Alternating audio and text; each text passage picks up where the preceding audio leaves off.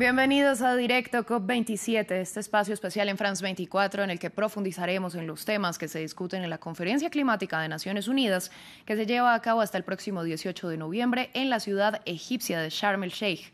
Esta ha sido la primera jornada de discusiones de alto nivel y de pronunciamientos de jefes de Estado y de Gobierno. Entre los mensajes más destacados estuvieron el del secretario general de la ONU, Antonio Guterres, quien aseguró que las opciones son trabajar juntos para reducir las emisiones contaminantes o condenar a las generaciones futuras a una catástrofe climática. También el del presidente de Francia, Emmanuel Macron, quien dijo que los acuerdos climáticos logrados hasta el momento no pueden ser sacrificados en el contexto de la guerra en Ucrania.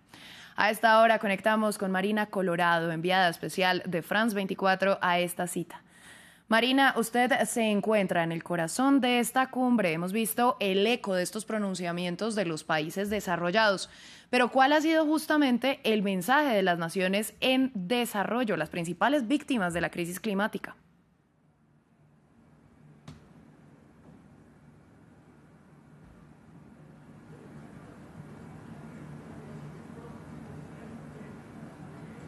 Pues como era de esperar en esta Copa Africana, el primer día tenía una fuerte presencia de los líderes de los países del continente, con una demanda común, solidaridad climática. Estos países están hartos de ver cómo los países más industrializados no hacen más que hacer promesas vacías y no cumplen con los compromisos adquiridos. Uno de los mensajes más potentes del día de hoy fue el de la primera ministra de Barbados, Mia Motley, que criticaba cómo era posible que las grandes empresas productoras de petróleo y de gas, que han recibido en los últimos tres meses más de 200.000 millones de dólares en beneficios, no se dignen a entregar, aunque sea 10 céntimos por cada dólar, para la lucha contra el cambio climático.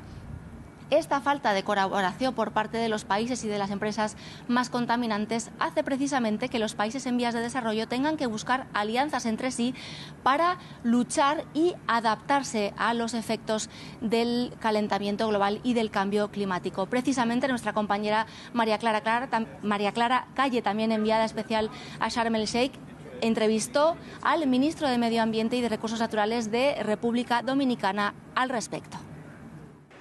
Ministro Seara, gracias por estar con nosotros aquí en France 24. Los países centroamericanos, antes de venir aquí a la COP27, firmaron una declaratoria que hablaba del enfoque regional de la adaptación y el financiamiento. Cuéntenos en qué consiste esta declaratoria y por qué es importante hablar de adaptación en los países del Caribe.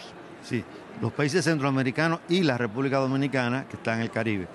Mira, la gran dificultad que tenemos nuestros países pequeños, eh, es que no, no tenemos una responsabilidad directa sobre los gases de efecto invernadero. Eh, nuestra participación, por ejemplo, en el caso de República Dominicana es en el 0.008%. Ahora, sí somos muy impactados por el tema del cambio climático, estamos en la trayectoria de los huracanes y nos afecta considerablemente al país. De hecho, un país como República Dominicana está en una situación de extrema vulnerabilidad por su condición de isla. Ahora bien, en esto, obviamente tenemos que cumplir con, la mitigación, que es eh, aumentar nuestro compromiso de reducción de gases de efecto invernadero. Y tenemos que dar el ejemplo. Pero también, como contraparte, nuestra preocupación número uno está en la adaptación la adaptación no es una opción, es una obligación. Entonces, para eso necesitamos recursos. Entonces, aquí hay un ajedrez complicado en el sentido de que, bueno, vamos a, fortalecer la mitigación, ¿no? Porque necesitamos de los países desarrollados un apoyo en el de financiamiento, un financiamiento blando, por supuesto, para poder enfrentar el problema de la adaptación, que es nuestro principal desafío, al ser países en extrema situación de vulnerabilidad. Bueno, así recibimos esta señal. Les agradecemos a Marina Colorado y María Clara Calle, enviadas especiales de France 24, y a ustedes por su sintonía. Continúen con nuestra programación.